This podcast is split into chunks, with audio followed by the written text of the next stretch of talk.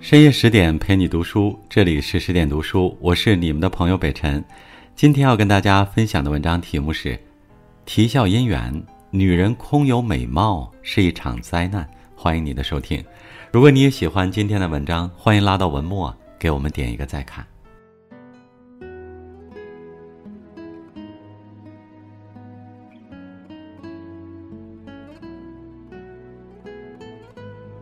被誉为中国大仲马的鸳鸯蝴蝶派作家张恨水先生，在上世纪三十年代曾创作了上百部脍炙人口的精彩作品，深受读者喜爱。其代表作之一的《啼笑姻缘》更是让广大书迷欲罢不能。彼时上至名流，下至风尘少女，无不被书中痴男怨女的悲欢和曲折哀伤的故事深深打动。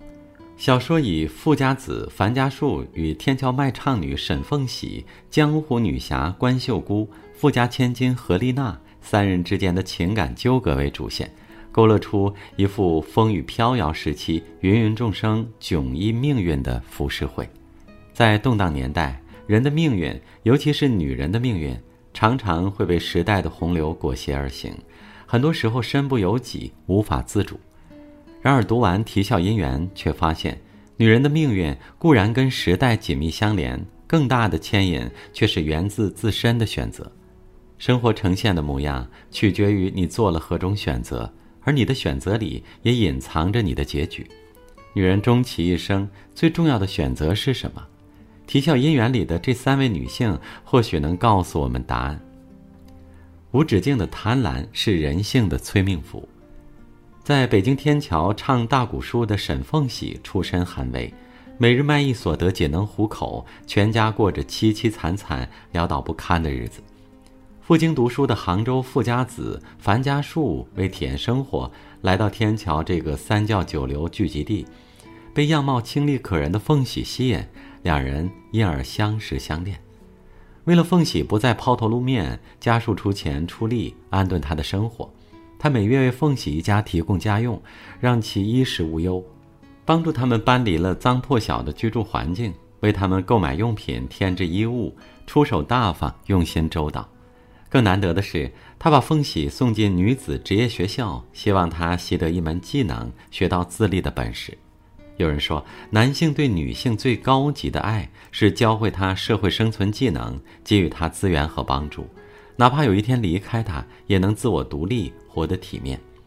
家树对凤喜的爱就是如此，他并没有将她当成豢养的金丝雀，而是竭力帮助她获得成长，自强自立。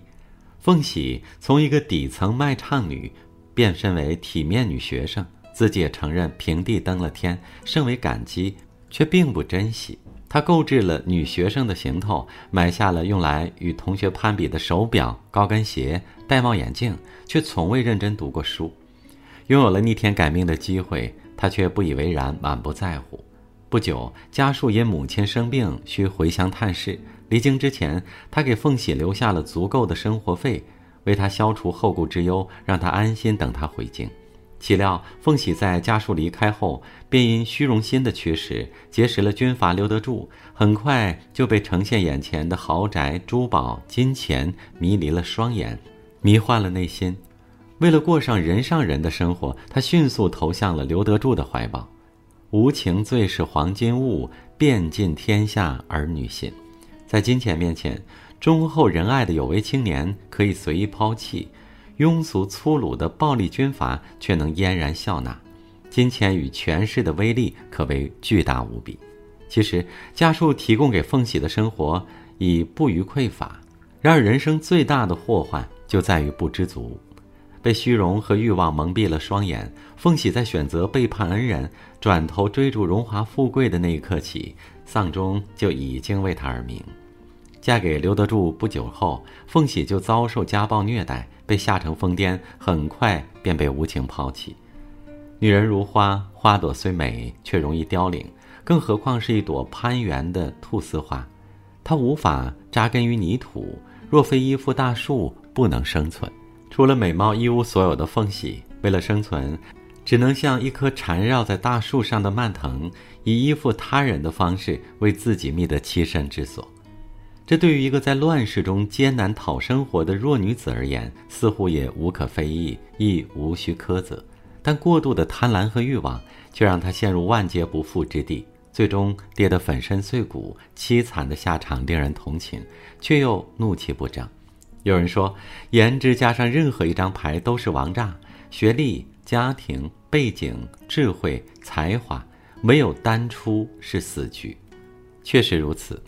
女人如果想单凭美貌以换取向上爬的资源，却不具备基本的原则和底线，缺乏必要的认知与智慧时，那么她的美貌一定会带来灾难。不被爱束缚是最大的清醒。同样在天桥，樊家树结识了跑江湖的关氏妇女，他们一见如故，相互引为知己。关大叔病重，无钱医治，家树得知后，把他送往医院。花重金将他救治，萍水相逢却结下过命恩情，如此情谊让关氏妇女深为感动。知书达理又善良谦和的家树，也让关秀姑暗生情愫。彼时家树钟情于凤喜，对秀姑从未宣之于口的情谊并无知觉。秀姑在得知家树心有所属后，亦如五雷轰顶，为情所伤，心中难抑苦痛。但他并未陷入情执之中，而是很快就找到了化解的途径，以读佛经的方式驱除烦恼，为内心觅得清凉。面对爱情，他拿得起放得下，不因爱而卑微，也不被爱束缚。过后，他与家树以朋友相处，豪气干云，为其两肋插刀也在所不惜。家树回乡探母，嘱托秀姑照看凤喜。面对情敌，秀姑心无芥蒂，她受人之托，必忠人之事，对凤喜多有照拂。在凤喜嫁给刘德柱之后，家叔痛苦不已，希望能见上一面。秀姑为疏解家叔的心结，冒险假扮女仆进入将军府，只为传话给凤喜。刘德柱觊觎秀姑的美色，想纳她为妾。秀姑将计就计，设法杀死了这个恶贯满盈的坏蛋，为民除害，大快人心。至此，家树才真正看清秀姑扩大的格局和满身是胆的智慧果敢，不禁对其心生爱意。此时的秀姑却不愿沉浸在儿女情长里，面对憧憬已久的爱，她淡然处之，坦然放下。一位作家说过：“喜欢一个人，不一定非要投入他的怀抱，也可以做一颗与他平行的星星。”虽从不交融，却能交相辉映，惺惺相惜，让彼此的关系一直明亮而温暖。秀姑正是如此，她把小我的情感安放于内心的角落，让爱美好如初，宛若明霞。随后，她与父亲远走江湖，云游四海，在续篇中率领义勇军奋勇杀敌，战死沙场，可谓轰轰烈烈。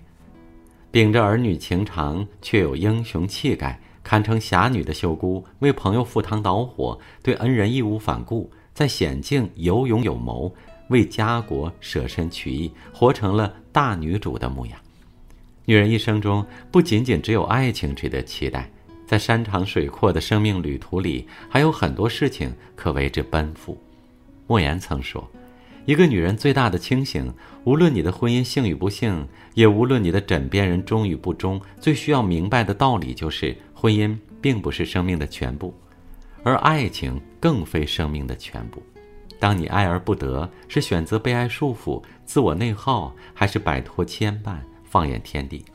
当爱功德圆满，是选择深陷其中视为全部，还是保持理性、清醒自知？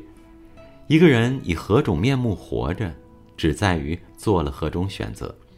当你不再将爱情视为必需品，当快乐只源于内心的秩序，当你将渺小的自我投向广袤的苍穹，如同一滴水融入奔流不息的江海，真正的生命力才会得以勃发，继而经久不衰，继而延绵不绝。